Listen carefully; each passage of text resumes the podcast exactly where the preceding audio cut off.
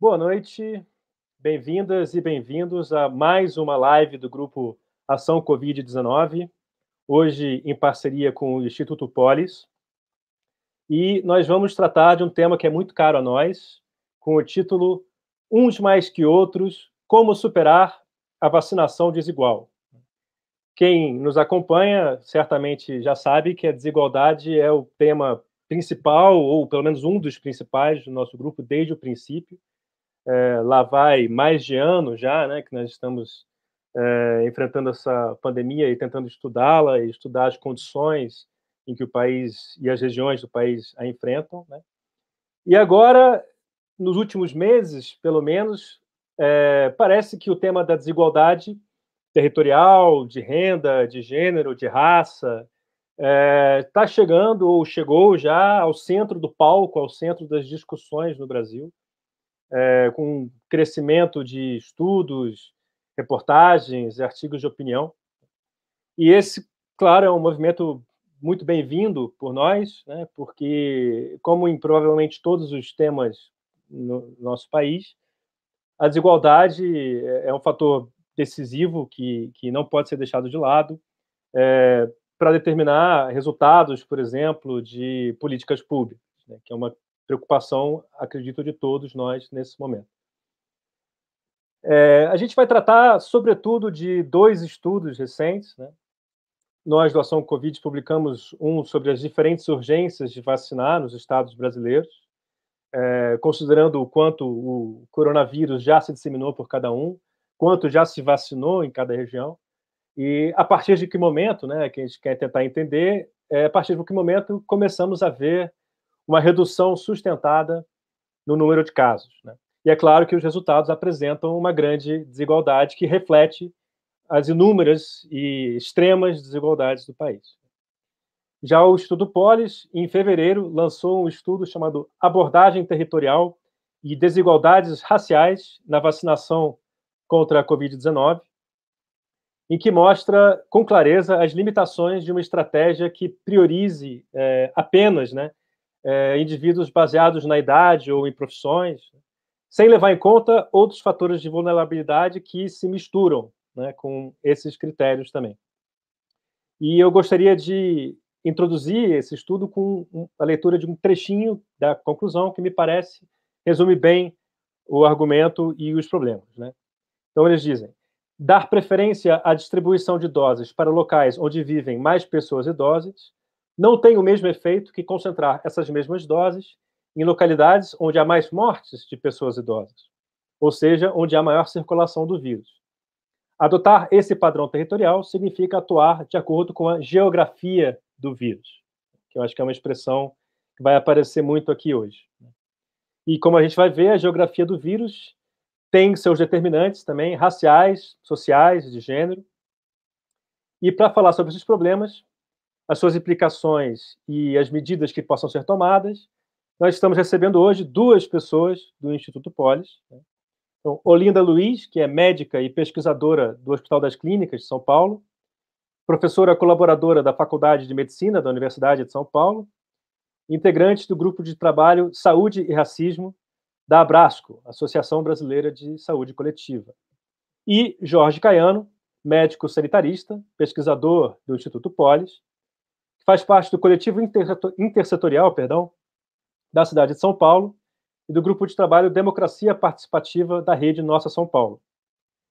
Boa noite, Olinda. Boa noite, Jorge.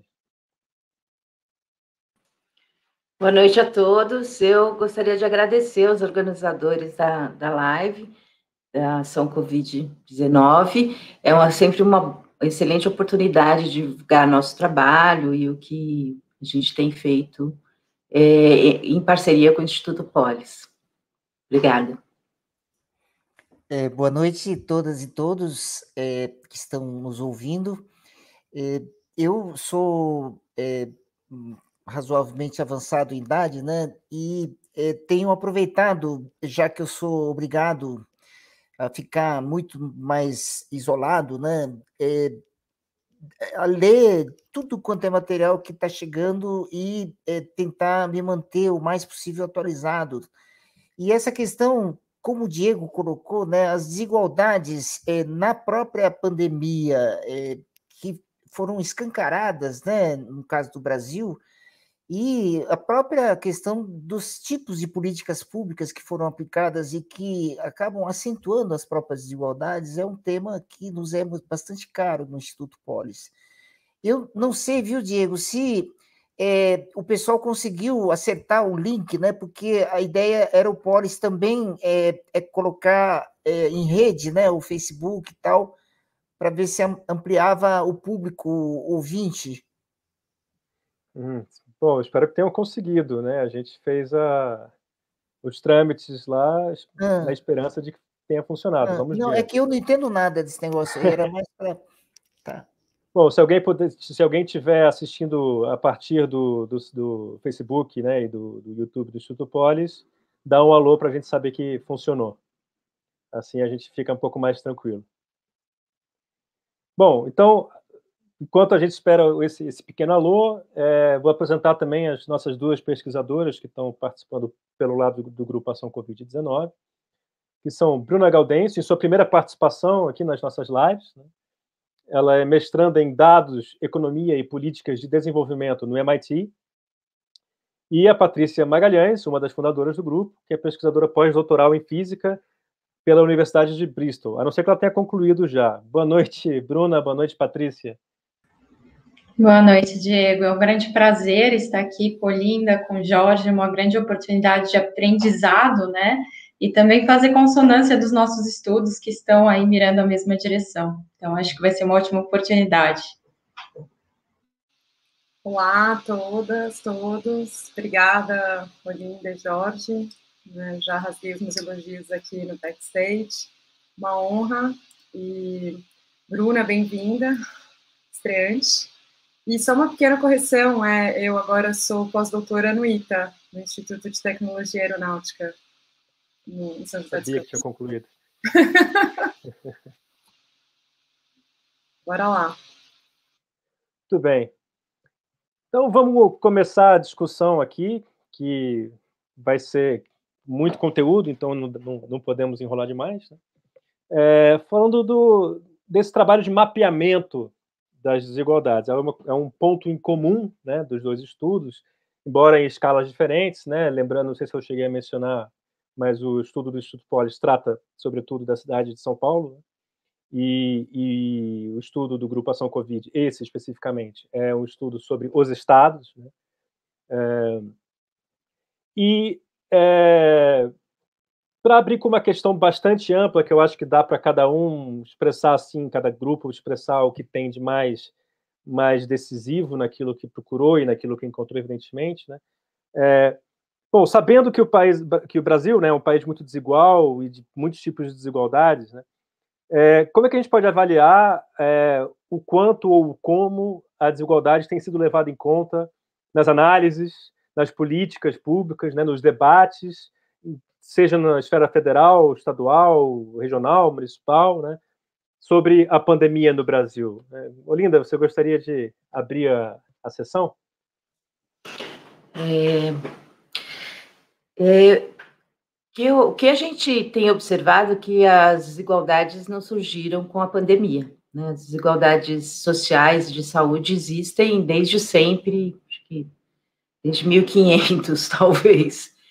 E o que e portanto não é novidade, elas nunca foram levadas em conta na hora de, da elaboração de, de políticas de saúde ou políticas sociais ou, ou se foram levadas, foram em, em momentos pontuais e sem continuidade, o que faz com que as desigualdades permaneçam. A novidade que a gente tem é, com a pandemia foi a visibilidade dessas desigualdades. Né? Acho que desde sempre a gente é, observa, né, as, é, principalmente desigualdades raciais e e, a, e agora, com a Covid, é que emerge uma visibilidade muito maior e tem se questionado muito maior o que é um primeiro passo para a gente é, debater na sociedade e exigir políticas que, que, é, que enfrentem essas desigualdades, né? dentro das desigualdades raciais, o que eu acho que houve um grande atraso, né, comparando o Brasil com os Estados Unidos, em que começam os, a, a, luta pelos, pelos direitos civis da década de 60, e que a gente só vem fazer alguma coisa, ou algum movimento depois da década de 80, um, no, década de 90, e agora que, ah, que ganha um pouco mais de visibilidade e um pouco mais de força, né? E eu acho que essa é uma herança que a gente carrega da, do mito né, da democracia racial no, é, no país e que é, retardou a, a identificação de, dessas injustiças sociais que a gente tem e que ficam bem mais claras, né? Então, o que eu acho que a gente observa é que as, as desigualdades não, não são levadas em conta na hora de formulação das políticas e que o, a, a Covid surge como uma, como uma forma de dar visibilidade às injustiças sociais que a gente vive desde sempre.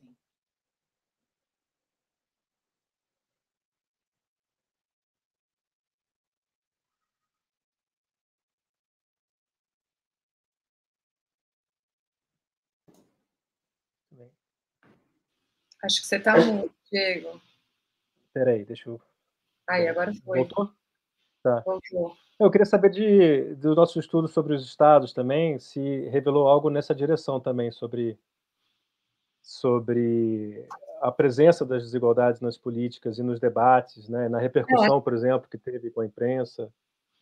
Então, calma, são muitas perguntas. Acho que assim, queria me ater primeiro na primeira pergunta. Eu acho que é, eu acho que a pandemia, na verdade, ela agravou as desigualdades, né? Mais do que escancarou, ela agravou, porque a partir de um certo momento em que você vê aumentar o desemprego, quer dizer, você tem uma, uma conjuntura também que não é muito favorável economicamente, isso se agrava ainda mais, e a gente tem um momento de pobreza, a gente tem um momento das pessoas passando fome, então acho que a pandemia, ela com a ausência de políticas públicas voltadas para esse setor na, da, da sociedade menos favorecido e a população negra em particular, mas é, é bastante generalizado para a população de baixa renda, é, a gente vê isso agravado, né? E nos nossos estudos, aí para falar de maneira bem geral, a gente fez um estudo em que a gente avaliou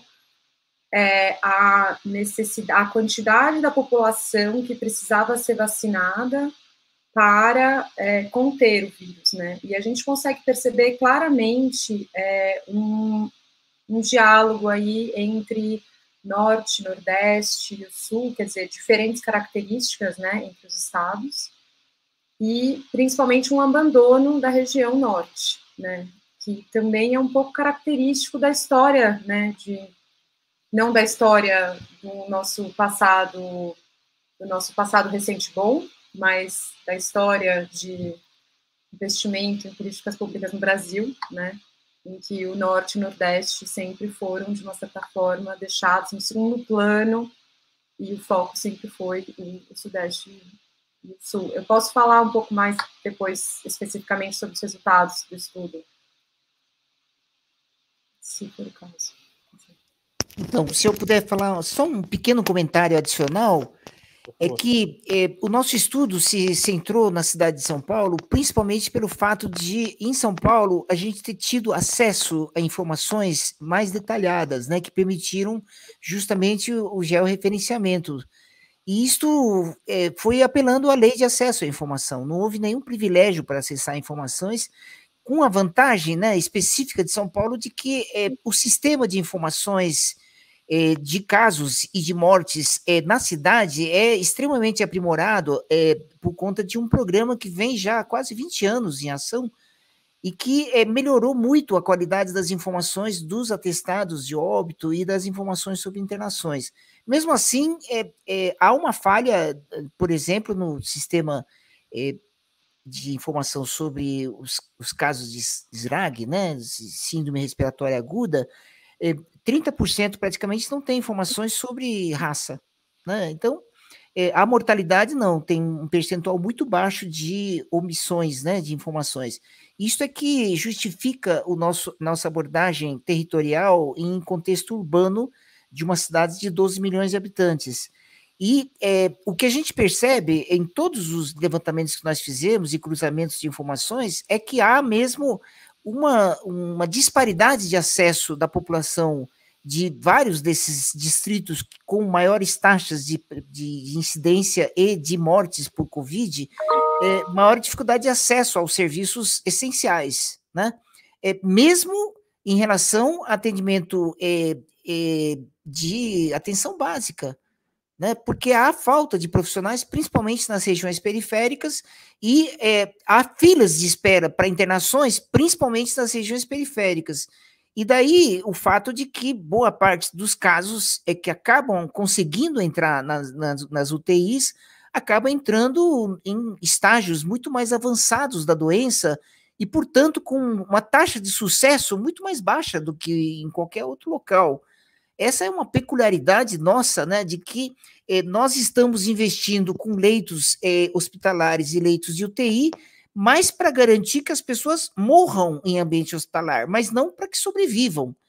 Né? E isso fica muito patente no caso das populações mais periféricas.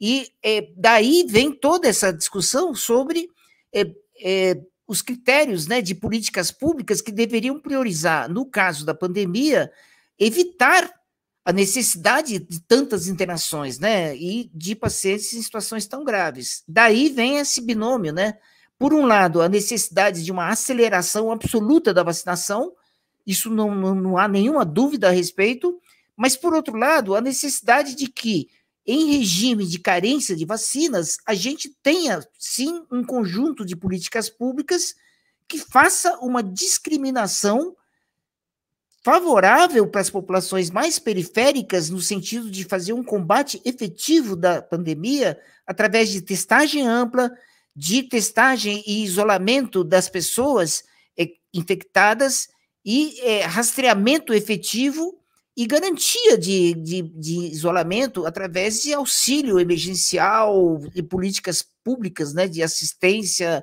e de é, apoio solidário a populações mais é, é, vulnerabilizadas, né? E essa é, é, é, tudo que não aconteceu em São Paulo.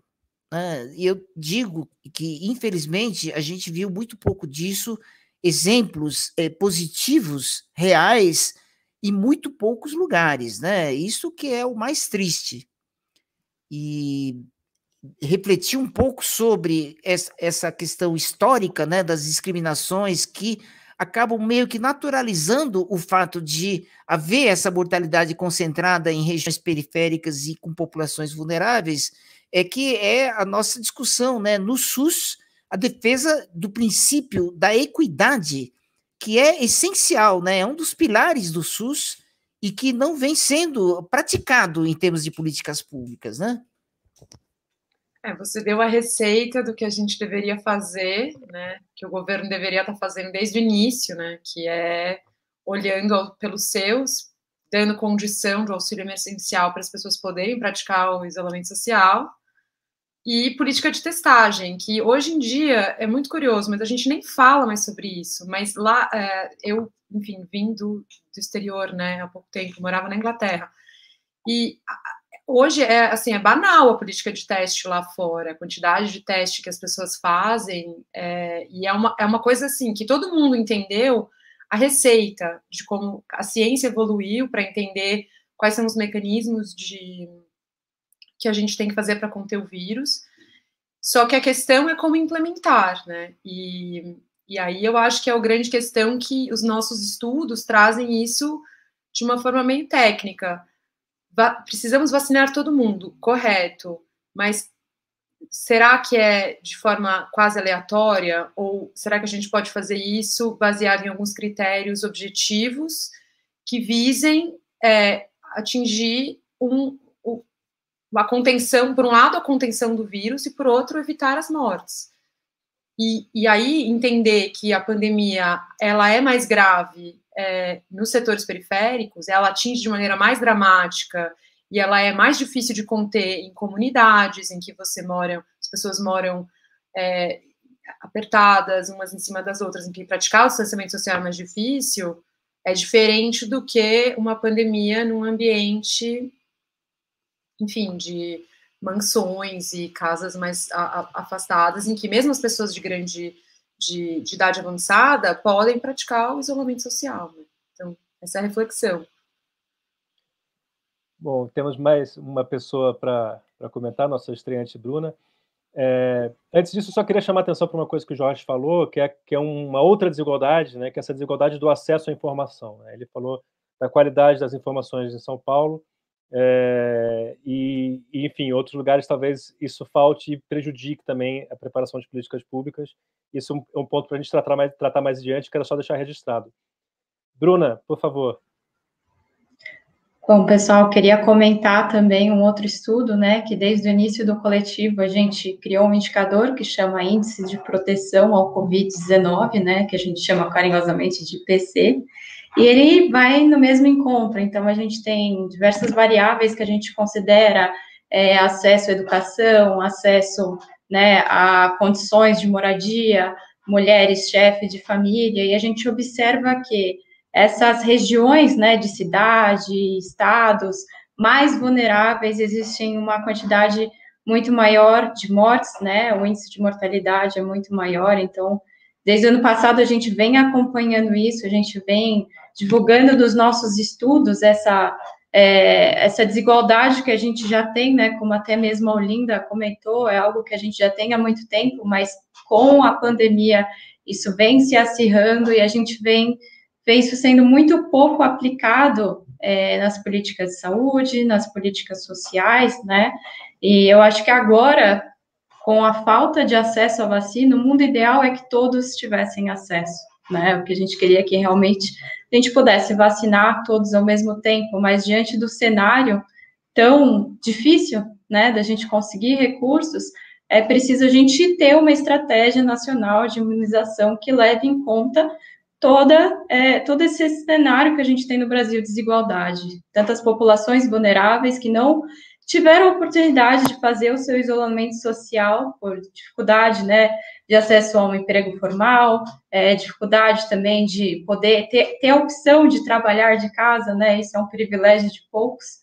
Então, esse é o meu comentário, Diego. Legal. Bom, Eu queria... Seria... Por favor. Posso, posso. Eu queria lembrar, é, reforçando a, a, a, coisa da, a importância da, das informações, né, que São Paulo tem, de um tempo para cá, investido muito e conseguiu manter um sistema de informação em relação à mortalidade muito muito bom, melhor até que muitos outros lugares fora do Brasil. É,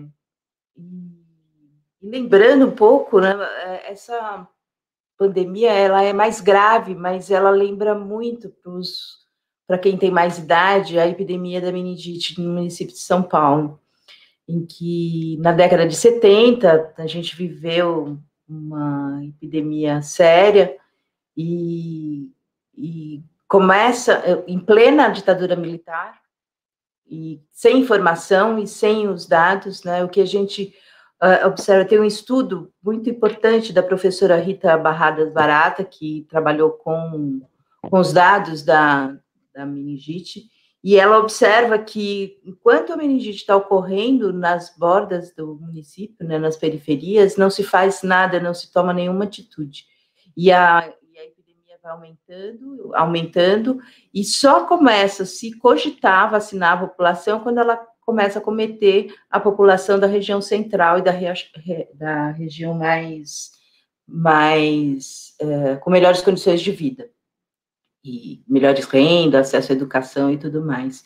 E isso fica evidente no estudo dela, ela vai levantando notícias de jornal, porque não se tinha informação, né, com, com a ditadura, foi uma censura deliberada, né, do, daquele período, e não se tinha acesso também ao tratamento, as pessoas tinham suspeita de meningite, o, a, eram atendidas no, no, no pronto-socorro e uh, coletavam o, o, líquor, né, para fazer o exame da meningite, da, da coluna, exame do, de punção da coluna, e saiu com, com o, o, o líquor pegando ônibus, indo até o Hospital Emílio Ribas, indo espalhando né, a infecção pelo caminho. Então, uma, foi uma verdadeira aberração. Né? Não sei se o, Jorge, acho que já estava já, já, já estava é, trabalhando e atendendo naquele período, ele deve lembrar bem disso. Eu ainda era criança, mas me lembro bem de como de como foi, de como, como a coisa era bem bem grave. Uhum. Mas enfim, eu acho que lembra isso e aí falando um pouco da censura, né, e de como a falta de informação é importante e como a gente, é, nesse período todo, conseguiu avançar um pouco mais. O Ministério da Saúde, embora tenha é, esteja numa situação tão ruim, ainda preserva poucos sistemas de informação, né? Ainda é possível a gente ter algum acesso. E São Paulo conseguiu manter um, não só uma qualidade do serviço, mas uma transparência, porque dá acesso aos, aos dados, né? É possível você acessar os dados. A gente teve uma certa dificuldade em conseguir, num primeiro momento, por pelos bairros, né, pelos setores censitários, mas isso foi é, isso foi conseguido via, é, de um, com uma certa facilidade, com, com a, acionando né, a lei de de, uh, lei da transparência, se conseguiu esses dados com mais facilidade, foi possível, então, fazer o, o mapa e o mapa de calor, onde a gente plota os, os locais por setores censitários, né? Eu acho que isso é bastante importante. Eu queria avisar o público que, tanto pelo YouTube quanto pelo Facebook, é, é possível fazer perguntas, né? Você coloca no comentário a sua pergunta, vê que já tem pessoas é, dizendo boa noite e tal, e a gente é, passa aqui para os convidados é, responderem, se, se, puderem, evidentemente. Né? esse, sobre a meningite, então, eu queria aproveitar também para fazer uma pequena propaganda de uma live anterior nossa, acho que foi a primeira ou a segunda live que a gente falou de episódio do passado, e esse foi um tema que surgiu também, né, como, como, como foi vivenciar a, a epidemia de meningite em São Paulo, com a participação da Jerusa Figueiredo, que vocês conhecem, é, pode ser interessante para quem tiver é, é, interesse nesse tema, né? É, e eu queria também aproveitar esse gancho, né, da questão da, da, da do, do, desprezo, né, pelo, pelo combate à doença quando ele ainda está nas franjas, nas periferias, né, e que a atenção só chega quando quando quando chega às regiões centrais, é, para para puxar um outro ponto que é um, uma palavra em comum que aparece nos estudos não nesse estudo do Grupação Covid, mas em outro, né? mas que aparece no de vocês, que é a noção da bolha. Né? É, em, com, é engraçado que é a mesma palavra, mas com sentidos com sentidos opostos. Né? No caso do Ação Covid, são as bolhas de proteção que teriam sido, é, segundo, segundo os estudos, né? teriam sido a fonte de, de um breve momento de queda é, nos casos, em São Paulo especificamente, o estudo foi feito para São Paulo, lá por, se eu não me engano, setembro do ano passado. O tempo está ficando um pouco homogêneo, então a gente não lembra exatamente quando as coisas Julho. aconteceram. Julho? É, é meses, meses frios, pronto. Ah, mais ou menos não. E, e, no caso de vocês, vocês analisam a possibilidade de, de ir começar uma imunização mais eficaz a partir de essas bolhas de, de, de da, da imunização. Né? É, então, eu queria aproveitar para lançar a questão das bolhas com sentidos opostos aqui, para é, já começar a tratar da questão do, das políticas possíveis. Né? É, então, se vocês quiserem abrir, é, Olinda e Jorge. É, eu vou, eu vou entrar um pouco mais nessa questão, é, depois a Olinda dá uma completada. eu parto da ideia de que é, nós estamos vivendo uma situação de desigualdade tão é, evidente que é, é, vacinar prioritariamente os bairros e os distritos onde a taxa de mortalidade por Covid é maior, e ela é maior não só entre as pessoas com mais de 60 anos, né, cuja quantidade é menor, mas que a quantidade relativa de pessoas atingidas é maior, quanto também é, são os mesmos distritos onde é, é, a, a, maior parte da população é obrigado a fazer trabalho é, externo, trabalho é, não, não há possibilidade de fazer trabalho é, em casa, né, homework para fazer limpeza ou vigilância ou venda direta, né, nas lojas ou transportes, né?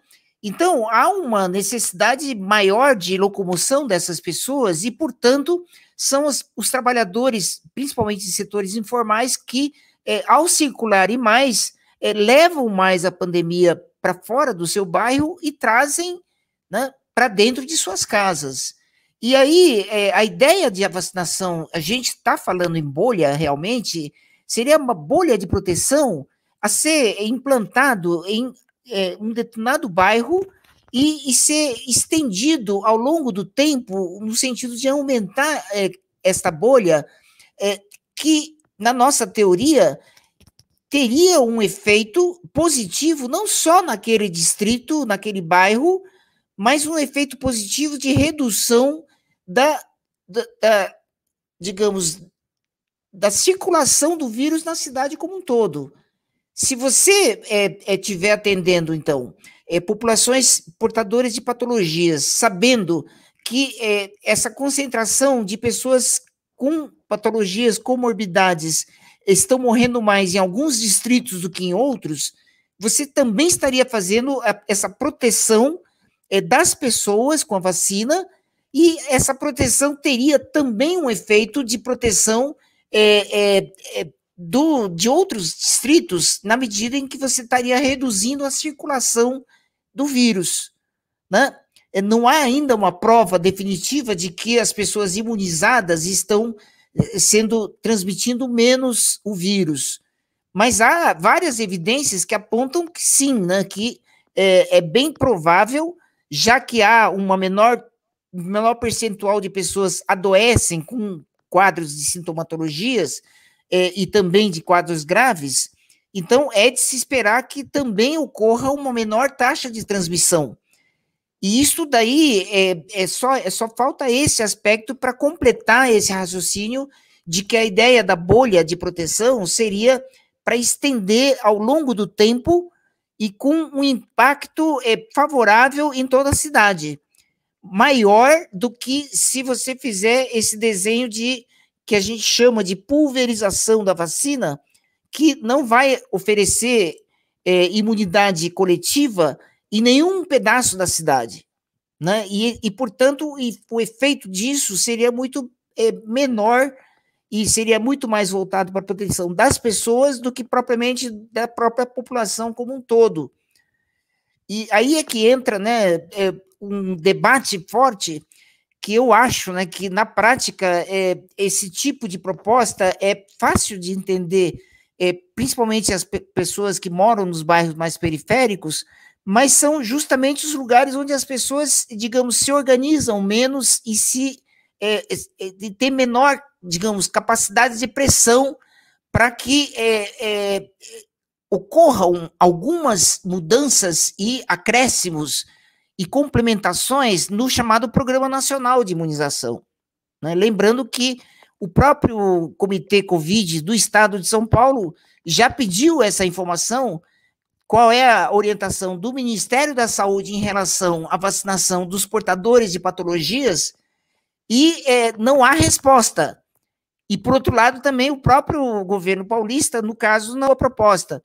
Nós imaginamos que, se você pudesse fazer uma espécie de uma divisão, né, é, uma parte dessas vacinas continuar sendo feita a vacinação por critérios do Programa Nacional e reservando uma parte para fazer esse tipo de projeto de concentração de vacinas, a exemplo de Serrana, né, cujos resultados já são fáceis de constatar. Houve redução de casos, houve redução de agravamentos, de internações e de mortes. E é o que se espera naqueles distritos com maiores taxas de mortes, né? Essa que é a questão. Você é... Ah. Não, por eu favor. Ia, é, eu ia complementar um pouco é, a constatação do, de que você vacinar as pessoas por faixa etária e as pessoas mais idosas nessa sequência, o que a gente tem em São Paulo, eu acho que para aquelas pessoas que ainda não, não tiveram oportunidade de ler o trabalho, né, uh, as pessoas que são mais, uh, têm melhores condições de vida, uh, têm maior longevidade, maior sobrevive, é, sobrevida, né, então, quando você começa a vacinar pela faixa etária e pelos mais idosos, o que vai acontecer é que você vai vacinar justamente aquelas pessoas que sobreviveram e que, que morrem mais tarde e que têm melhores condições de vida, melhores condições de acesso, melhores condições de fazer homework, de, de ter renda, de ter acesso à educação. Então, isso, uh, ao invés de você controlar o, o, a transmissão da doença, o que você faz é reproduzir e proteger justamente aquelas pessoas que já estão mais protegidas, né? E aquelas pessoas que estão circulando, precisam sair para trabalhar, precisam pegar ônibus, né, transporte público e etc. São essas que estão levando o vírus para toda a cidade e são as que estão morrendo mais, né, e, que moram mais na periferia. Acho que só essa complementação do que o Jorge estava falando. Acho interessante acrescentar também a reportagem que saiu na Folha de São Paulo, falando que, mesmo entre os mais idosos, a taxa de vacinação nos bairros da Zona Leste, enfim, das periferias, atingiu somente 50% ou algo do tipo da, da do, do grupo-alvo. Então, mesmo nas quer dizer, mesmo eles sendo minorias nessas regiões, a gente não conseguiu atingir a, a, a 100%. E aí a gente também tem que se perguntar por quê. Por que, que a gente não está conseguindo faz, convencer essas pessoas, levar essa informação da importância da vacina na periferia? Então, acho que esse é um outro lado que o governo está falhando, que é a função do Plano Nacional de, de Imunização, que é levar a informação para a comunidade e, e fazer campanhas de vacinação. A gente não está vendo campanhas de vacinação na televisão. Assim, eu acho que o estado de São Paulo talvez tenha uma pífia, mas assim, não tem, não, não há uma coisa nacional, né? Há, há, há essa organização dos governadores, enfim. Era esse só o comentário que eu tenho que fazer. Mas...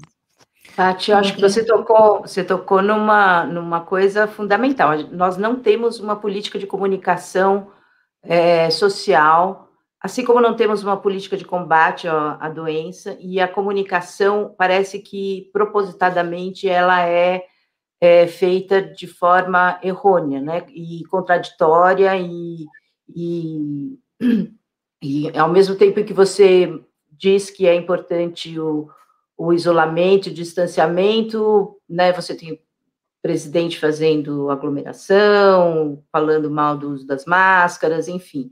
E, e, falando mal, inclusive, da vacina. Agora menos, né? Mas recentemente começou a falar a favor da vacina, mas veio falando, né? Então, você, quando você tem essa, essa confusão na comunicação é, social, é isso que acontece, as pessoas ficam confusas. E, e fora que o acesso também, né? Aqui em São Paulo, no município de São Paulo, os drives, os drive-thrus eram nas regiões centrais, né?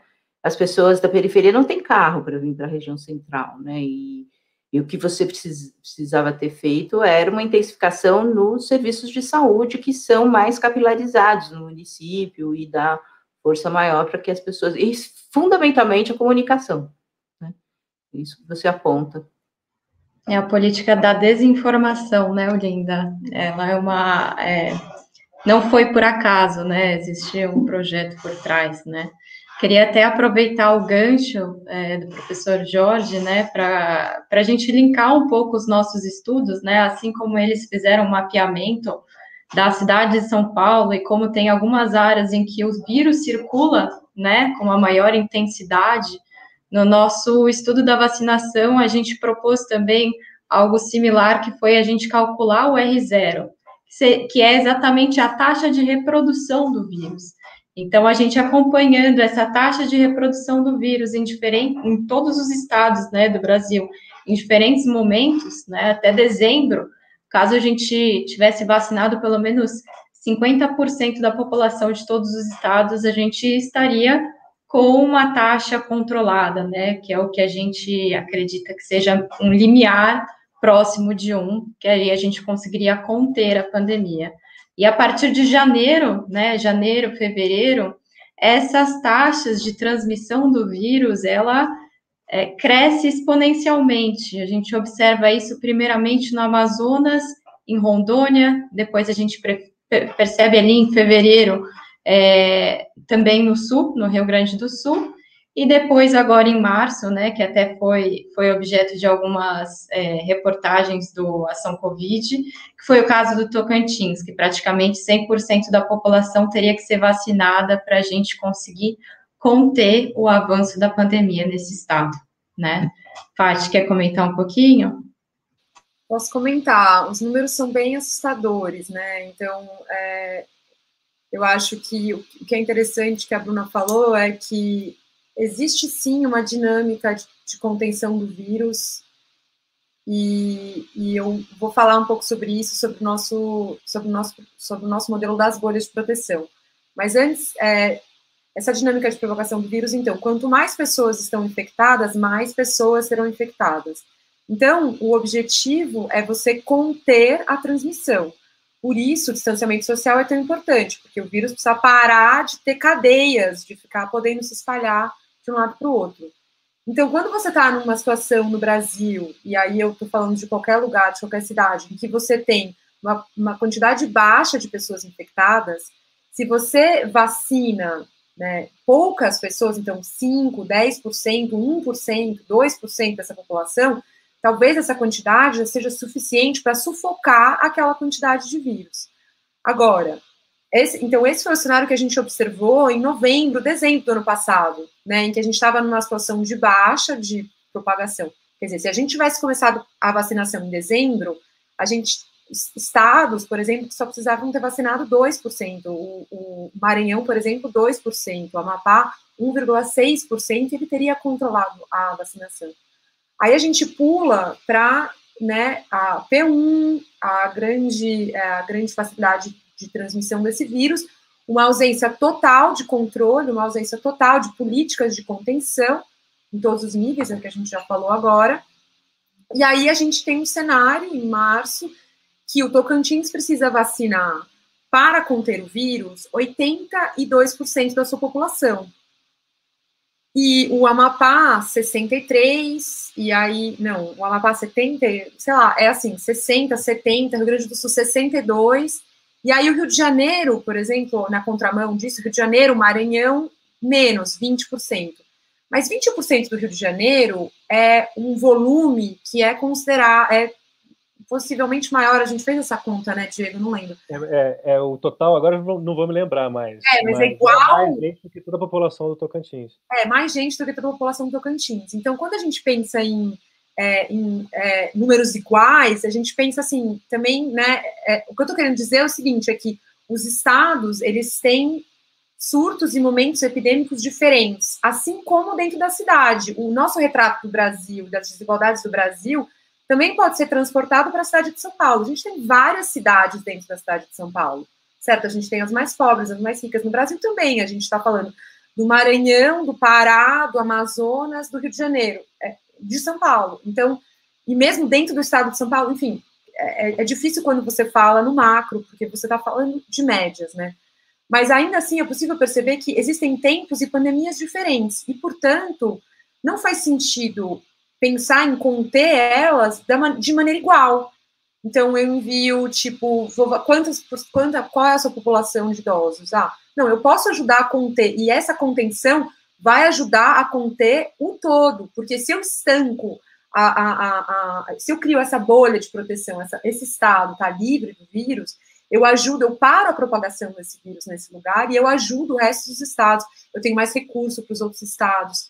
E eu posso rever essa política, uma política que ela tem que ser revista mês a mês, quer dizer, qual é o estado que e também a gente observou que essa relação está totalmente associada com os estados que foram mais efetivos nas suas políticas de contenção ao vírus. Então, estados que foram mais efetivos em, é, impor o isolamento social, lockdown, por exemplo, Maranhão, é um estado que a gente observa desde sempre lá embaixo, é, subiu agora em março, a gente está atualizando o estudo, vai sair é, essa semana ainda, provavelmente, um update nesse nosso estudo, mas é, o Maranhão ele conseguiu se manter baixo em todo esse tempo. Por quê? Né? A gente pode começar a trazer, claro, não dá para comparar o estado do Maranhão com o estado de São Paulo, mas é, enfim, são, são questões para a gente refletir. E aí, só para concluir, é, eu queria voltar nessa questão da bolha de proteção, porque é muito importante essa dinâmica do vírus. A gente observou isso muito antes das vacinas, a gente observou isso é, no, no, nosso simulador de. A gente tem um simulador de dinâmica do vírus, que ele basicamente simula como o vírus se distribui, se espalha né, né, dentro de um local, dentro de uma, dentro de uma localidade.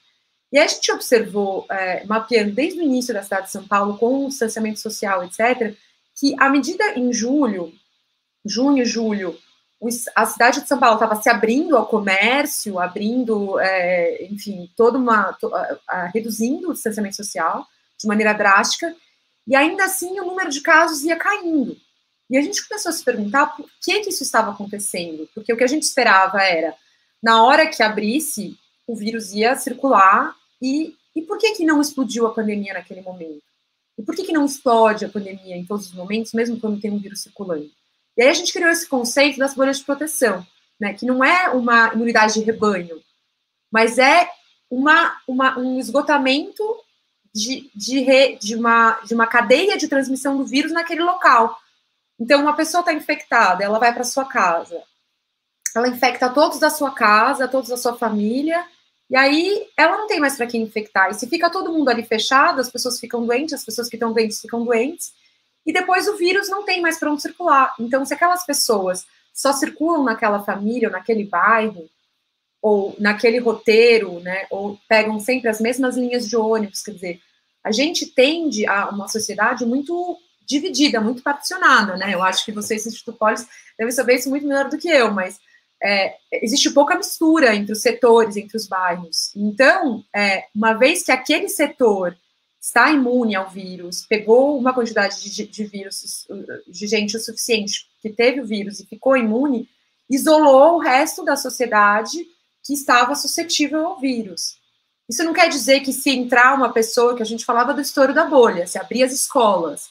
Então, quando você abre as escolas, você está misturando muitas famílias diferentes no mesmo ambiente. Então, isso provoca é, um, é essa, essa, essa mistura de, de diferentes setores. Então, eu acho que essa proposta de vocês da bolha, ela tem um embasamento dinâmico e, e, e concreto, entendeu? E isso é muito interessante e muito importante de enfatizar. Antes de lançar a próxima pergunta, a não ser que alguém queira prosseguir nisso que foi as coisas que foram ditas agora, eu queria falar rapidamente que é, o simulador, é, os simuladores, na verdade, que são diferentes simuladores, é, são acessíveis ao público, então as pessoas podem, podem simular suas próprias localidades. Está é, sendo atualizado o site, então ainda antes do, do, do, fim da semana deve estar de novo no site. Então, quem quiser, quem tiver curiosidade para saber se o seu bairro, a sua cidade tem maior é, é, proteção ou menor proteção à Covid, ou sua, ou sua escola também, porque tem um simulador específico da escola, é, pode acessar no site do Grupo Ação Covid.org. Né? E o segundo comentário que eu queria fazer é, diz respeito ao fato de que a, o tema da informação e da comunicação é, apareceu em praticamente todas as falas até agora. Tudo bem que eu, eu perguntei especificamente num dado momento, mas é porque já tinha aparecido, depois apareceu de novo, sem relação com a minha pergunta. Né? Você tem a questão da comunicação do governo, que não faz campanha é, que não faz campanha de, de imunização, né, de vacinação. Você tem a questão, por exemplo, de, como colocou o Jorge, a questão dos, dos testes como informação, ou seja, os testes como fonte de informação, e isso é absolutamente essencial, é, não só para você, para você, por exemplo, controlar, digamos, os testes nos aeroportos, né, você controla é, a entrada de, do vírus e de novas variantes, novas cepas e tal, como não aconteceu, por exemplo, em dezembro e janeiro, é, no, no, na, na, no, controle interno das viagens domésticas no país, né? mas também é uma ferramenta de informação para você saber para onde está indo o vírus. E apareceu também a questão da informação, da comunicação, como é, orientação para políticas públicas, né? A política baseada em informação, que isso que é uma coisa que absolutamente está faltando. E essa questão dos estados, por exemplo, é, a, a, reação é, a, ao que foi chamado de urgência da vacinação tem que ser feita de acordo com a variação dos dados que vão chegando. Isso exige uma, um recurso à informação que está bastante aquém do necessário é, no poder público brasileiro. Então, acho, acho legal deixar isso no ar aqui, é, para a gente deixar como resultado um pouco da questão né, do como reagir ao problema da, da desigualdade. Né? É, agora, eu queria chamar a atenção também para o seguinte, né, casando mais uma vez a questão dos dois grupos, talvez seja interessante vocês comentarem, né, que entre os bairros que vocês chamam a atenção, até anotei aqui, se encontram é, Brasilândia, Sapopemba, Freguesia do Ogra, Jaú, Iguatemi e, e alguns outros, né, como alguns dos estados, que, do, dos, dos distritos de São Paulo, dos bairros de São Paulo, enfim, que precisam ser priorizados, justamente, né, onde começar essas bolhas. É, vale notar que são, são as mesmas regiões que, que mostraram ter o IPC mais baixo, né, né Bruna?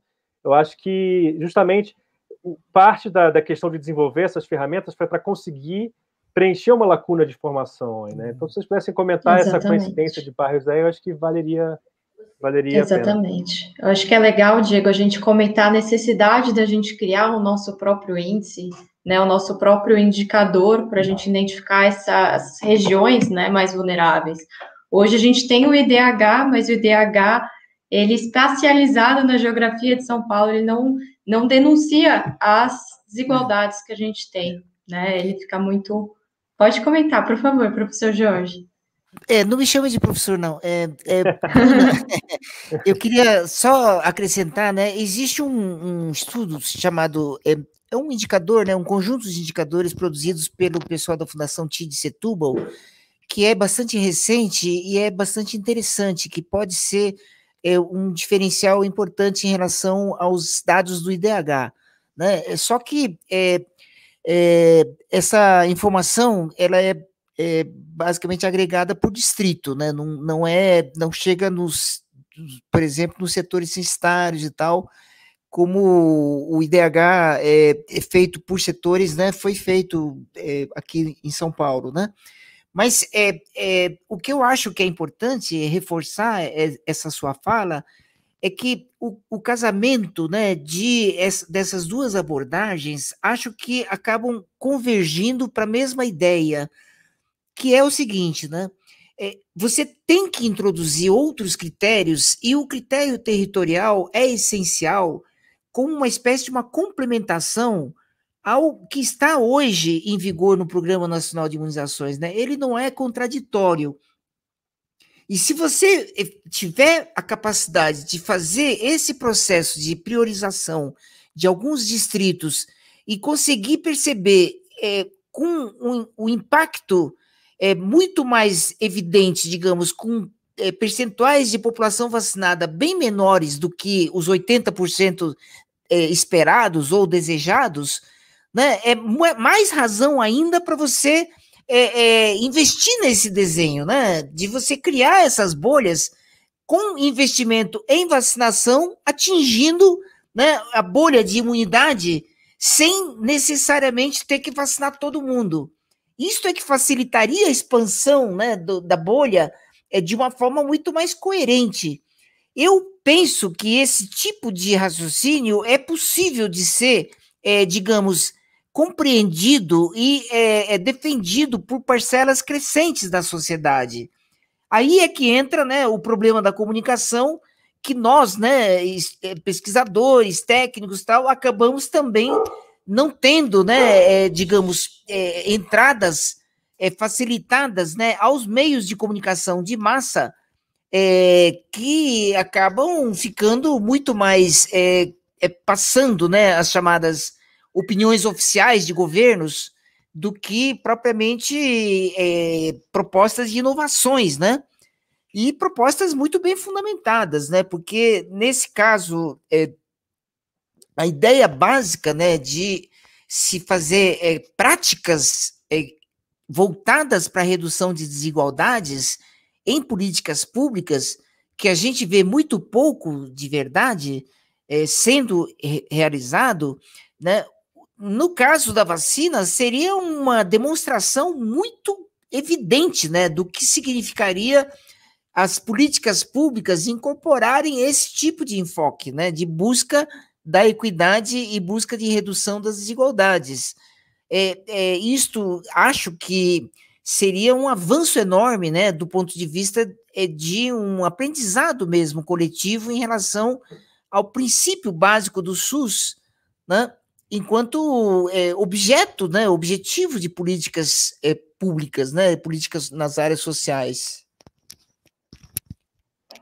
Exatamente, Jorge. Eu acho que uma palavra que vocês utilizam no estudo que é muito interessante é o refinamento, né? Seria uma estratégia conjunta com o Plano Nacional de, de, de Imunização. Então, seria uma estratégia para conseguir abarcar, né, essa, essa parte tão vulnerável da população, principalmente aqui do estudo da, da cidade de São Paulo, né? E esses grupos prioritários nessa região têm uma longevidade muito menor, né? Então, eles estão sendo muito menos abarcados por essas, essas fases de vacinação. Eu queria aproveitar só para dizer, né, que ah, vocês colocaram aqui umas chamadas embaixo, né, no texto de comentários, e um deles, é, vários deles, é do Vitor, que também faz parte da nossa equipe, né, e ele está aí assistindo e, e, e... teclando o tempo todo aí. Suspeitei, suspeitei. é só para para eu fazer propaganda do Vitor também e para as pessoas é, verem o que ele está colocando, né? Ele está tentando contribuir é, nesse, nesse, debate com o, é, pedaços mesmo, né, da, da, das nossas discussões enquanto equipe.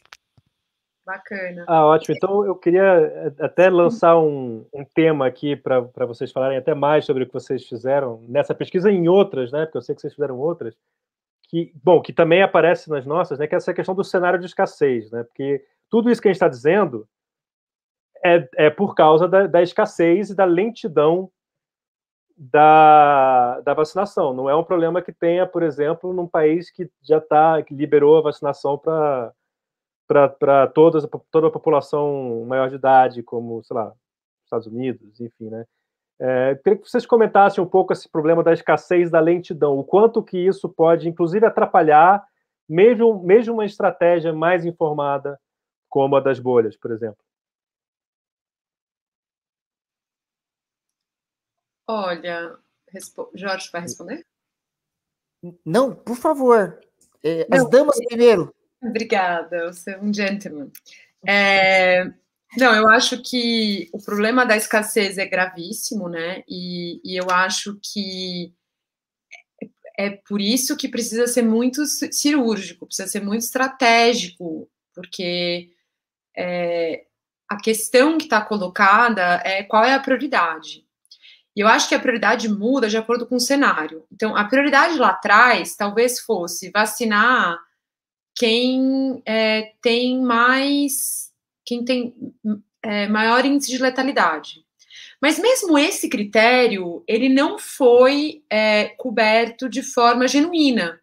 Tudo bem, é, os índios foram colocados no primeiro grupo, fundamental, mas é, a, a, a, comunidade negra foi muito mais, é, tem uma, uma letalidade muito maior do que. Então, esse critério não foi imposto de maneira genuína. Foi, foi feito um corte. A gente sabe que a Covid, ela de fato, ela é mais problemática é, com, é, com a questão da idade, o sistema imunológico, etc. Então, isso foi um fato que a gente viu. Então, tudo bem, isso poderia ser um critério importante, mas eu acho que ele tem que ser sobreposto a outros critérios. E mesmo dentro da idade, a gente deveria fazer um recorte de idade, mas que bairro, porque você pode ficar isolada, então fique isolada. E, assim, é, é difícil falar para as pessoas que não aguentam mais fazer quarentena, que estão há mais de um ano é, sem ver sua família. É difícil, é, é, é muito complicado. Acho que ninguém aguenta mais, né? É, é, é genuíno isso, esse, esse sentimento. Mas eu acho que a gente tem. Eu, mas não sou eu que estou. Mas quem está fazendo política pública não tem que pensar só nessa, tem que pensar na saúde da população como um todo. Então tem que enxergar todos os setores da sociedade. Então eu acho que falta um, um cuidado mais é, cirúrgico, assim, mais objetivo de, de critério dentro da sua cidade. E, eu, e isso eu acho que é muito difícil o plano nacional fazer isso, porque o plano nacional não tem esse conhecimento local. Eu acho que quem tem condição de fazer isso são as cidades.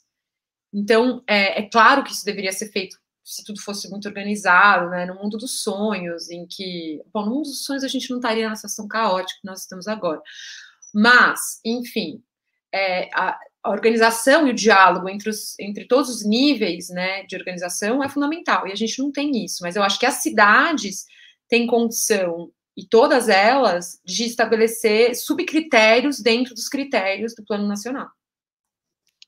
É, eu queria pegar esse gancho da Patrícia e, e fazer um, um comentário. É, já existem é, estudos sobre é, cobertura vacinal, né, mostrando que as cidades, exatamente as cidades mais pobres da região metropolitana, estão tendo taxas de cobertura muito mais baixas.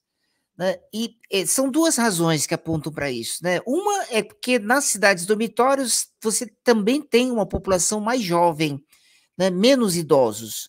Mas a outra razão é muito mais concreta, que é a falta de equipes de vacinação capazes de é, utilizar as doses disponíveis para realmente vacinar amplamente.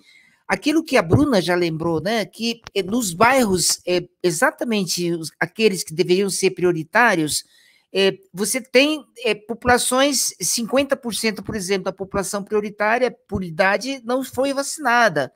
E aí agora você tem mais informações de que a chamada segunda dose, né, a dose é necessária para todas as pessoas, é, é, está sendo mais perdida exatamente nessas populações mais periféricas, né?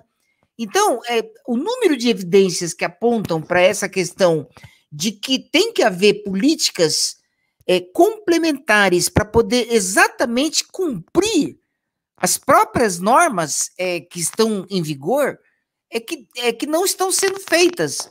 O exemplo mais claro é que é, seria muito mais do que desejável, né, seria imperativo que o, o gestor federal se apropriasse dessas informações sobre diferenciais entre os estados para exatamente apoiar aqueles estados onde a cobertura está mais problemática e, portanto, há necessidade de um investimento diferenciado nesses locais, com apoios concretos né, distintos no caso de São Paulo, de uma região metropolitana, e se a gente for pensar bem, o contexto urbano metropolitano vai desde a Baixada Santista, São José dos Campos, Campinas e, e toda a região de São Paulo, né? É, a gente tem um, um, um núcleo urbano é, com alta é, é, densidade populacional e com limites entre cidades muito difíceis de serem estabelecidos em vários territórios nesse tipo de situação, onde concretamente algumas cidades têm menor capacidade de cobertura vacinal do que outras, exigiria uma ação do Estado voltado para apoiar especificamente esses lugares e as cidades mais pobres, exatamente aquelas que têm menos recursos para vacinar. E elas poderão acabar sendo penalizadas por deixar sobrar vacina e aí vão receber menos vacina no segundo momento. Isso vai agravando cada vez mais as coisas. Né? A, a Jerusa chegou a, a, questionar se é, se imagina que esse tipo de projeto ou proposta né, que a gente está discutindo, se haveria provavelmente uma acolhida no âmbito do comitê é, assessor né, é, é, do centro de contingência da Covid do Estado. Né? É, essa é uma pergunta que eu realmente não tem uma resposta, mas eu gostaria né, que houvesse esse tipo de abertura. É, nós conhecemos, inclusive, alguns técnicos que participam dessa, do comitê, e é seria muito importante que a gente pudesse, é, já que, inclusive, foi feito um questionamento por parte desse comitê junto ao governo federal sobre a questão dos chamados grupos de portadores de comorbidades, né, que eles estão querendo é, e começaram a discutir agora, já que é, está havendo a redução paulatina né, das faixas de idade e, é, num certo momento, você vai conseguir chegar finalmente, né, atender a população de mais de 60 anos, e aí é, vai restar um enorme contingente de mais de 15 milhões de pessoas portadoras de comorbidades, e que não é tão simples assim você operacionalizar isso, né? Já foi falado, acho que a Patrícia lembrou, né? Nós vamos exigir atestados médicos e quem é que vai ter atestado médico para colocar essa pessoa em primeiro lugar na fila? É quem tem condições de ter um médico para passar o atestado para ele. E aí vai haver um diferencial objetivo, né? As pessoas que são hipertensas sem saberem, e muita gente. É, é, o primeiro a primeira informação sobre hipertensão maligna é quando ele tem um derrame, né? É, vão, vão entrar na fila como? Né? Sem diagnóstico? Com autodiagnóstico? Né? Ou os diabéticos que não estão sendo controlados devidamente durante a própria pandemia? Né? Como é que você vai conseguir colocar essas pessoas, né? E aí fica toda essa confusão é, de que os próprios é, as, os próprios critérios do Programa Nacional são omissos em vários itens e a introdução de um critério como o da territorialização efetiva nesses lugares onde é possível fazer esse tipo de levantamento, acho que seria mais do que indicado, né? É, eu acho que é possível, sim, que, e pelo menos em, em alguns contextos, né, esse tipo de proposta pudesse ser realmente implementada, né? Olha, então, Jorge e, e Olinda, eu queria reforçar esse mesmo ponto, né, pela questão é, da identificação das necessidades, né, que é o que a gente está colocando aqui, vis-à-vis -vis as competências. Né. Porque muitas vezes a gente vai falando assim, o governo não está fazendo, os governos estão falhando e tal. No entanto, a gente sabe, e, e enfim, a gente está vendo que os diagnósticos são complexos, a necessidade de levar em consideração uma quantidade considerável de, de variáveis, né? Mas a gente também sabe que o Brasil desenvolveu ao longo das últimas décadas é, um, uma série de competências para chegar aos territórios, inclusive, né? Tem, um, tem uma, uma capilaridade de postos e, e, enfim, a política de imunização é muito bem sucedida historicamente, quer dizer, ou seja, só para só botar um pouco de lenha na fogueira aqui e botar as coisas assim realmente em, em pratos limpos perante as pessoas aqui, é, ou seja, a gente tem, não tem, pelo que eu pude entender do que foi falado até agora, um problema é, burocrático de falta de competências. O que a gente tem é um problema é, realmente administrativo de implantação dessas, dessas competências, correto?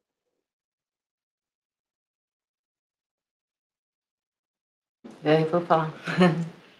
Então, é uma boa pergunta.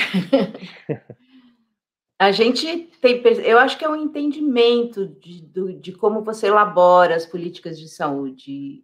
É, a opção que se teve em São Paulo, e acho que grande parte do, do país, foi de colocar, é, investir no tratamento dos doentes depois que eles já estão doentes, né? Então, são as UTIs, são os hospitais de campanha, foi, é um pouco esse movimento que a gente vê acontecendo. Agora com a vacina, mas a vacina ainda é, forma. Falta vacina no mundo inteiro, né? Isso já era um pouco esperado. A gente poderia estar um pouco mais é, confortável com, com, a quantidade de vacina, mas não teria vacina para todo mundo de, toda, de todo jeito. Acho que a gente tem que esperar um um pouco o movimento da produção, né? Da, da, a gente conseguiu, em tempo recorde, né, fazer os, é, tecnologia suficiente para no mundo, né, para fazer as vacinas. E agora a produção ela leva tempo mesmo, produção, distribuição e etc. Agora a gente teve é, no governo do estado é, um empenho muito grande no atendimento aos doentes e muito pouco é, muito pouca ação na interrupção da transmissão. E a gente tem tecnologia para isso, e já, já, vive, já viveu. Desculpa, gente. É, a gente tem dois cachorros que são que são cachorros que de, de alerta, né? Eles qualquer movimento, qualquer som fora do, do esperado, eles começam a latir. Mas voltando, é,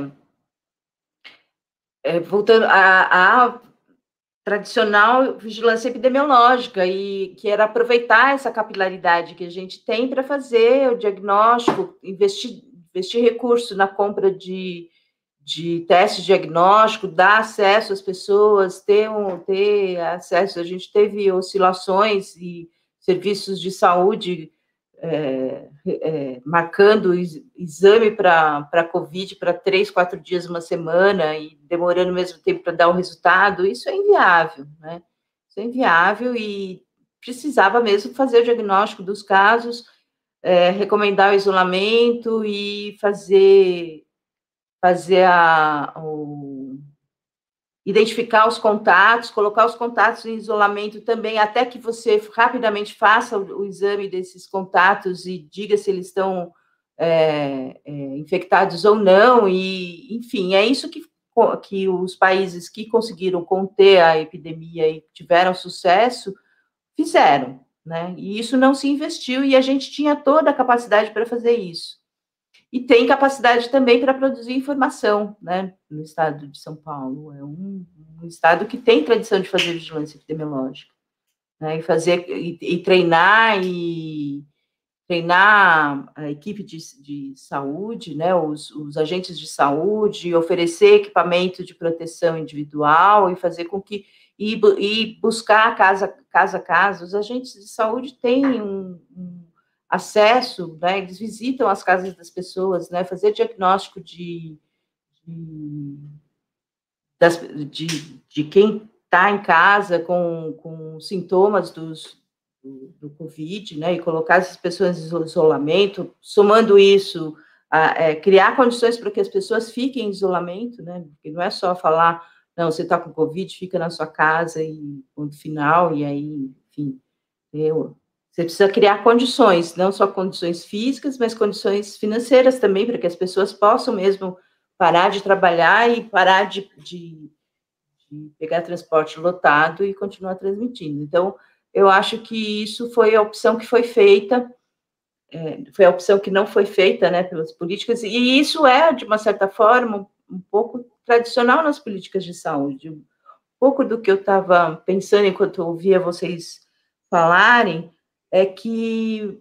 é, incorporar essa, o, o critério territorial, que tem por trás uma leitura e um diagnóstico das desigualdades, né, usar critérios epidemiológicos para para é, orientar as ações é uma mudança de paradigma na concepção de fazer política de saúde, que é um pouco que um grupo de de sanitaristas e de pessoas que pensam SUS, né, que pensam é, e o que o grupo que colocou lá na, na Constituição, né, que as ações do SUS devem ser orientadas pela epidemiologia, pensava era exatamente isso, é você identificar e fazer o diagnóstico dos problemas de saúde da população e embasar o, a sua ação em função desse diagnóstico que era o que. E se isso acontecer agora, se a gente consegue, né? Acho que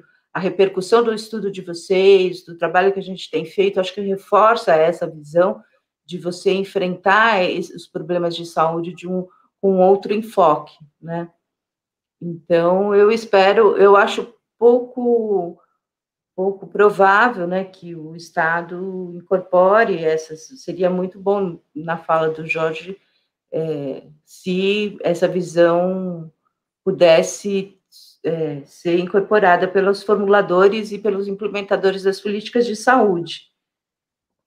É, mas é, a gente tentou fazer passar esses, os resultados da pesquisa para o, município, né? Acho que talvez o Jorge possa falar um pouco via Conselho Municipal de Saúde é, para que pautasse a discussão e os resultados do, da nossa pesquisa. Não sei se o Jorge quer falar.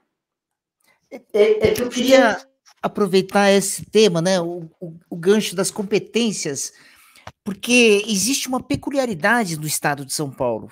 É, essa peculiaridade, ela não acontece em outros estados com a mesma intensidade. É o fato de que o governo do estado, aqui em São Paulo, ele é, foi municipalizou a sua rede de atenção básica e é, se ocupou principalmente ao longo do, do, processo de implantação do SUS com hospitais próprios e leitos é, é, próprios. Né? Então, aqui na cidade de São Paulo, a rede estadual do SUS é basicamente de leitos hospitalares, é hospitais, e, o, e a oferta de leitos no, do estado, aqui na cidade de São Paulo, é bem maior do que a oferta é, do município. E o fato é que o, o estado é, é, claramente, né, é, há muitos anos, não se ocupa e não se preocupa com a ação dos municípios no que diz respeito à atenção primária em saúde, atenção básica. Então, é, é houve um, um, toda uma briga é, enorme para que o Estado apoiasse financeiramente os municípios no Estado de São Paulo para ações de atenção básica em saúde. E foi criado, finalmente, depois de vários anos, uma história chamada um PAB estadual. Foi chamado de PABinho pelo tamanho tão pequeno desse valor, piso da atenção básica do Estado, direcionado para os municípios, apoiando né, o PAB é, da União. Mas mesmo isso. É quanto? É, Qual que é o valor? Ah, não, é um valor. Eu, eu, eu vou te dizer claramente que é um valor tão simbólico, porque o número, né, o, o, quantitativo financeiro que os estados vêm aportando para a atenção básica na rede dos municípios é, é, é praticamente zero. É tão simbólico que é, é próximo de zero. E o que o Estado fez durante a campanha, durante o processo da pandemia, foi financiar basicamente laboratórios e hospitais. Então, essa cultura do Estado, é, é ela é prejudicial para a coordenação do gestor estadual no que diz respeito ao controle da pandemia. Por quê? Porque ele olha basicamente os hospitais porque é onde ele está interessado. E aí, aquilo que é o mais importante, que é a atenção básica, com agentes comunitários de saúde, como foi lembrado aqui, né, já em, em algumas falas aqui do chat. Né, atenção básica é principalmente trabalhos dos agentes comunitários de saúde devidamente treinados e devidamente protegidos, inclusive com vacinação já, mas com uso de máscaras e tudo, para fazer exatamente o trabalho de vigilância que está faltando, né? Estimular eh, e, e participar ativamente da mudança, principalmente desses bairros prioritários, para que a, a, população que tem indicação já de tomar vacina faça a vacinação. Esse é um exemplo simples, né?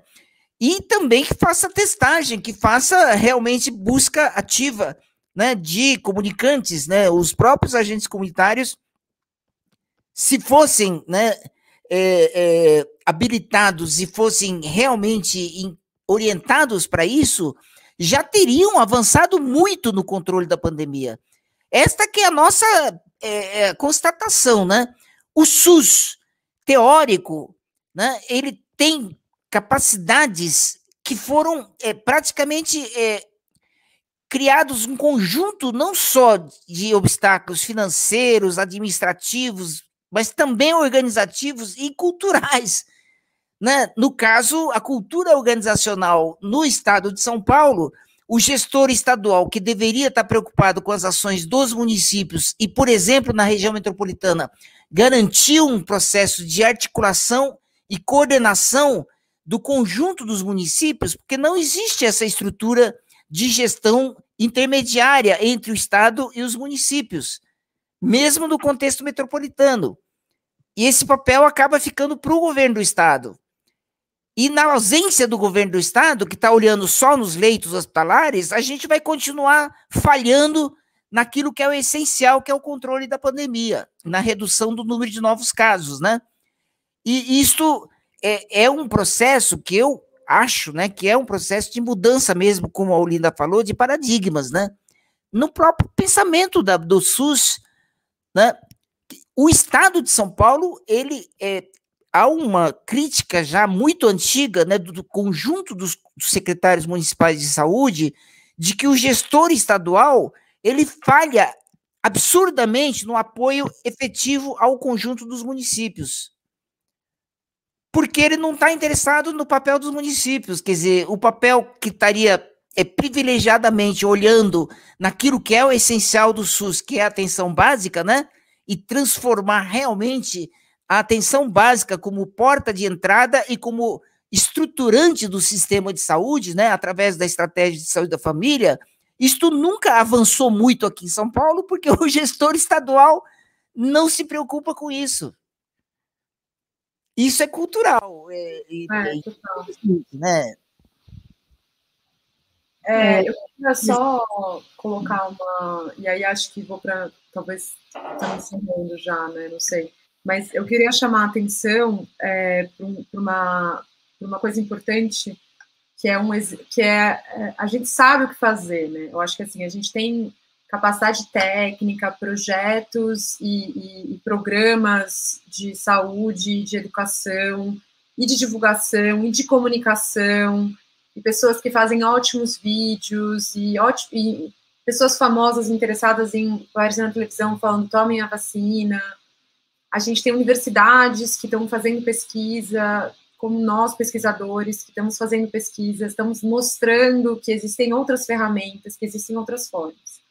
Tem Araraquara, que é um exemplo interessante, né, que acho que umas duas semanas atrás teve uma live, que inclusive a Bia participou, discutindo o caso de Araraquara. Eles fizeram um acordo com a Unesp e começaram a produzir teste. Então, a Unesp Araraquara faz teste e sai no mesmo dia para a cidade inteira. Ninguém entra na cidade sem fazer teste para saber se tem Covid ou não tem. Então, assim, a gente tem ferramentas, a gente tem a capacidade técnica para fazer uma política de campanha, uma política de contenção do vírus, que vai desde a testagem, ao isolamento social, ao mapeamento de contatos, a vacina. A vacina inteligente, auxílio. a vacina cirúrgica. Oi? O auxílio também. O auxílio para manter as pessoas, exatamente, o auxílio. Então a gente sabe, eu acho que assim, a gente sabe o que fazer. Qual é o problema? Então, é isso, né? É o problema. o problema está lá em cima, né? Esse é, enfim, psicopata, quer dizer, eu não gosto de chamar de psicopata, porque eu acho que isso é, um é, um, é um descaso com enfim, as pessoas com problemas psíquicos, mas enfim, o problema é, é uma política de gestão de centra, né, que a gente não tem centralizada. Necropolítica. Necropolítica. É, enfim, Bolsonaro genocida, e aí a, a gente está aqui. Então, o que eu acho super importante dessa discussão hoje, Jorge, é da gente mostrar que as pessoas podem se engajar numa discussão de fazer é, é, uma uma, uma campanha, uma política de vacinação que seja um pouco mais precisa, porque assim, eu tô, como, como eu falei antes de começar a live, eu acho que o que vai vir aí é mais desigualdade.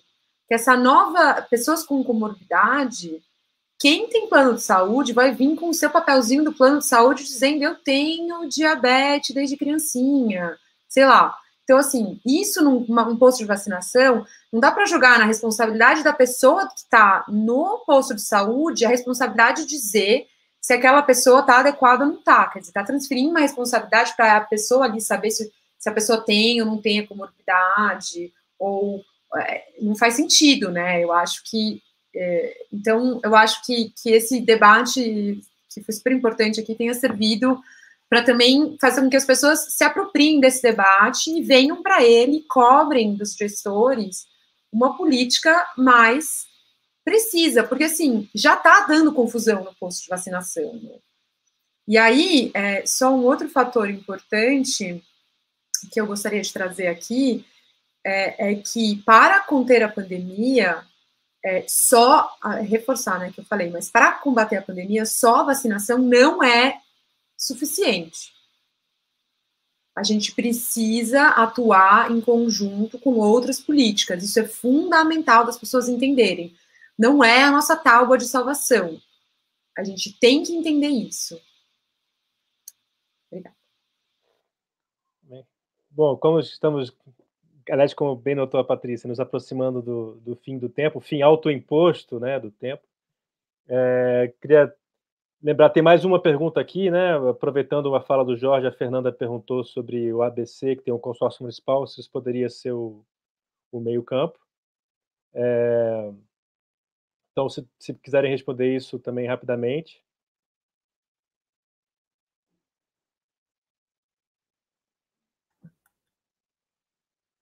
Eu, eu queria comentar sobre o consórcio do BC, viu, Fernanda? É, acho que existe né, vários tipos de consórcios. É, na região do ABC, é, é, é, essa, o histórico do consórcio ele é, é interessante, deve ser recuperado e deve valer. Acontece que hoje o consórcio, né, é, o secretário de saúde é, do município de São Bernardo, ele foi até recentemente o presidente eu acho que ele continua o presidente do, do Conselho de Secretários Municipais de Saúde do Estado de São Paulo. É, é, mas a, a, a, o grande investimento atual deles é na linha de compra de vacina. E eu, pessoalmente, acho que esse também é um problema é, que adicional, né? Quando, é, por falha do gestor federal de prover as vacinas em quantidade e na velocidade necessárias, está jogando vários estados nessa questão da compra por iniciativa própria, né? E o Maranhão, o Ceará já obtiveram é, parecer né, da, do próprio Supremo de autorizar a compra por conta própria de vacinas, né? O, o, o da, a Sputnik 5, né? É, é, Sputnik V, sei lá. É, é, se o, o, gestor federal demorar a autorizar a importação ou se não não quiser comprar mesmo, né, essa Sputnik e tal, isso tudo é, alimenta mais a confusão. Eu, eu pessoalmente acho, né, que o programa é, ele tende a ficar vazado exatamente por omissão do dito gestor federal, né? E isso vai criando mais tensões e mais dificuldades, né? Com a própria destruição do conceito de equidade no próprio campo né, dos governos estaduais e também municipais, que também estão começando a fazer consórcios de municípios para a compra de vacina e não para contenção da pandemia. Isso que é um ponto que acho que a Patrícia levantou e que é muito triste, né? A gente está vendo. É como se a estratégia de compras ajudasse a dar uma espécie de isenção para os gestores municipais continuarem omissos neste papel que é uma responsabilidade pública, né, e estadual e estatal no caso, né, uma responsabilidade do SUS de conter a pandemia, quer dizer, é evitar tantos casos novos através de testagem ampla. Eu estou dizendo testagem ampla o tempo todo, mas muita gente não sabe que os testes é, RT-PCR que estão sendo realizados no estado de São Paulo, eles estão em redução ao longo do tempo. E o percentual de positividade está em torno de 35% este ano. Já esteve um pouquinho mais baixo no ano passado. É, isto significa que nós estamos testando realmente muito pouco. Né? 35% de taxa de positividade é um atestado de falta de, de, de testes. Esse é o grande atestado, né? Que deveria estar abaixo de 10%. Né? É, mas é, isto é apenas uma das evidências que aponta para o fato de que é, a preocupação, né, no caso é, do gestor estadual, está muito pouco focado naquilo que é essencial. E eu queria só terminar a minha fala, é, Diego, desculpa, pedindo desculpa pelo excesso né, de, de palavreado, e dizer contrário. que realmente eu concordo também com a fala da Patrícia, que é, o próprio processo de contenção adequada da pandemia exige, né, mais do que é, é uma comunicação eficaz, é, exige uma participação prática e efetiva da sociedade. E essa sociedade que é, é mais solidária e atua muito mais em apoio aos seus vizinhos exatamente nas regiões mais vulneráveis. é, são as experiências que a gente vê acontecendo, né? Em Heliópolis, no Paraisópolis, nas favelas do, do Rio, é, e nas comunidades mais pobres, né? Tipo, tipo é, em Sapopemba, onde há uma brigada pela vida, tentando desenvolver um conjunto de ações, principalmente voltadas para uma comunicação eficiente, né? Isso tudo são esforços da sociedade mas que exigem ações públicas que costure esse conjunto de iniciativas. E se não houver esse casamento real né, das ações públicas voltadas para a equidade, voltadas para a redução das desigualdades, casando, portanto, e se aproximando dos movimentos sociais organizados que estão batalhando por isso, já vem batalhando, mas que vem perdendo fôlego, porque um ano de solidariedade é complicado de você garantir, né? E vai havendo um desgaste. Então, isso tudo aponta realmente para essa conclusão. Né? Não basta a gente estar tá discutindo entre técnicos, entre pessoas, é, digamos, mais especializadas, esse debate tem que atingir realmente toda a população. Né? É, eu acho que houve mesmo um resgate durante o período da pandemia sobre a importância do SUS, né? que muita gente não tinha mesmo essa percepção do que era o papel do SUS e que esse SUS ele foi proibido de funcionar durante essa pandemia, né? Não só com corte de recursos, como também por várias determinações do general num certo período e ainda hoje com esse outro ministro, né? Que ele só fala o que o, o, o dito cujo é, mor né, genocida maior manda. Então, nós estamos realmente muito mal servidos de governo federal, e nesta situação, né, é que acho que se ressalta ainda mais a necessidade da gente se aproximar é muito mais né, do diálogo e das conversas com os setores populares, com o movimento sindical e com todos os, o professorado que está desesperado aí com essa preocupação toda de ter que voltar às aulas presenciais num contexto em que não há né, segurança real. Então, tudo isso aponta para as necessidades de o governo não continuar atuando, digamos, de costas para a sociedade, que é o que acho que está acontecendo hoje, objetivamente, né? Não só o federal, mas também gestores municipais, muitas vezes apostando na vacina como uma forma de se isentar de fazer as ações que ainda compete a eles fazerem e que não estão fazendo, objetivamente, né? com exceções raras, como o caso de Araraquara, né? que o Diego estava lembrando, que realmente é, é, obteve resultados importantes né? à custa de muito esforço e de muitas ameaças, inclusive ao prefeito, à própria secretária de saúde, então, fazer cumprir a lei e efetivar princípios de equidade é, não é tão barato assim, né? É, nem todo mundo compreende e nem todo mundo apoia. Isto é fato. Obrigado pela atenção, tá? Nós é que agradecemos. É, e eu queria, então, passar para as considerações finais. A gente tem uma, uma equipe rica aqui para o encerramento. A gente, enfim, a gente poderia tratar desse mesmo assunto a noite toda, né? A gente nem chegou a falar, inclusive, de, de, de, coisas contraproducentes, como o incentivo a, a tratamentos um tanto quanto heterodoxos, é, e, e, todas as frases que incentivaram as pessoas a irem contra tudo que a saúde é, e a ciência né, é, é sugerem.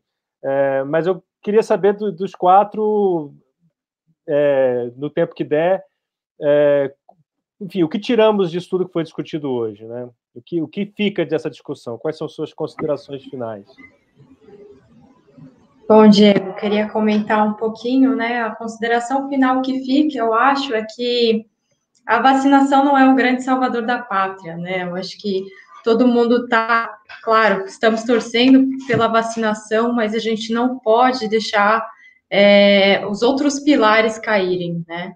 Então, a gente tem uma série de variáveis aí, as testagens, o isolamento, tudo isso, conjuntamente com a vacinação, vai fazer com que a gente passe por essa fase mais rapidamente.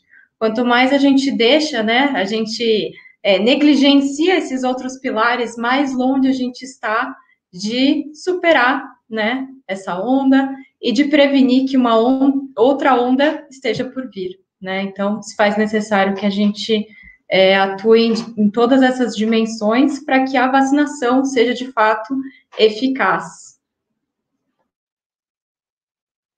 Verdade.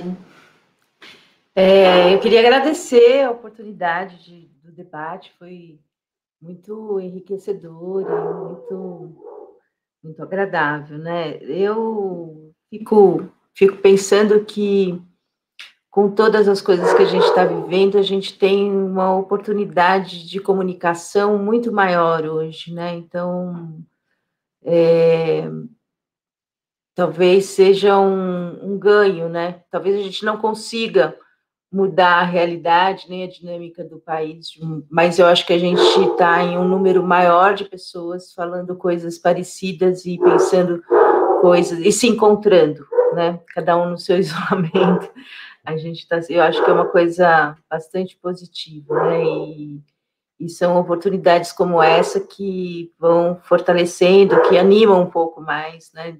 Você encontrar reverberação nas coisas que falam, nas no que se defende, né?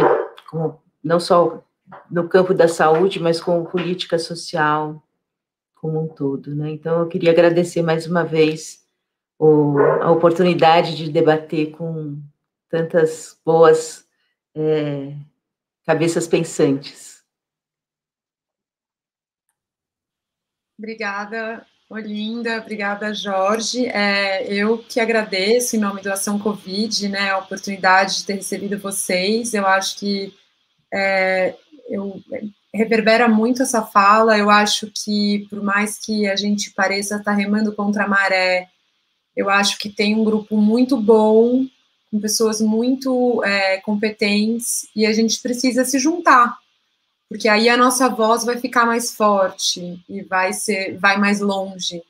Então eu acho que às vezes nós cientistas temos essa dificuldade, né, de sair do nosso do nosso buraquinho e, e aí eu acho que é, é muito importante a sua fala nesse sentido para nos lembrar de que a gente precisa trocar mais, né? De que a gente precisa valorizar esses momentos também de troca e aprendizado. Aprendi muito hoje.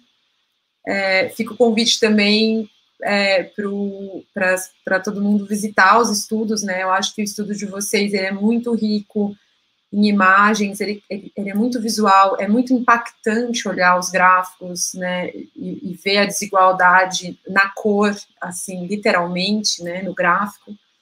Então, é, e também convido todo mundo a, a, conhecer o nosso estudo no site da Ação Covid. E é isso, gente. Obrigada. É, e fiquem, fiquem em casa. Eu queria ficar quieto, mas eu não posso. Eu, eu tenho que falar uma coisinha. É, é, é, é, além de agradecer pela participação né, do Polis e da gente nesse trabalho, eu, eu só é uma coisa que a Aurinda eh, pediu para eu comentar. O Conselho Municipal de Saúde, né, de São Paulo, a gente apresentou essa proposta de territorialização como critério complementar e é, o Conselho aprovou uma recomendação, inclusive solicitando um parecer técnico da equipe, né, da Secretaria Municipal de Saúde a respeito da proposta. E é, é, a gente não teve resposta até agora. Né? Por outro lado, nós fizemos também uma apresentação, e é isso que eu queria ressaltar, né?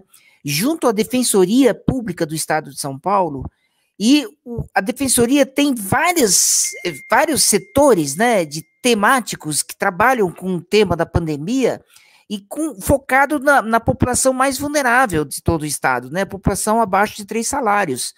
E essa defensoria, ela eh, não só entendeu, como é, é, se entusiasmou com a ideia de que ele poderia passar a desempenhar um protagonismo maior na própria propagação da ideia.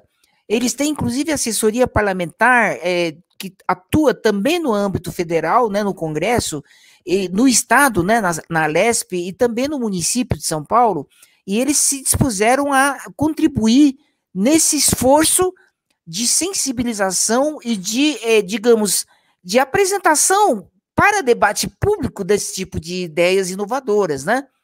Porque é mais do que eles entenderem a proposta que foi apresentada para eles, eles acharam que realmente é, havia necessidade da entrada de novos atores, institucionais inclusive, que pudessem batalhar para pender a balança para o outro lado certo, digamos, da história.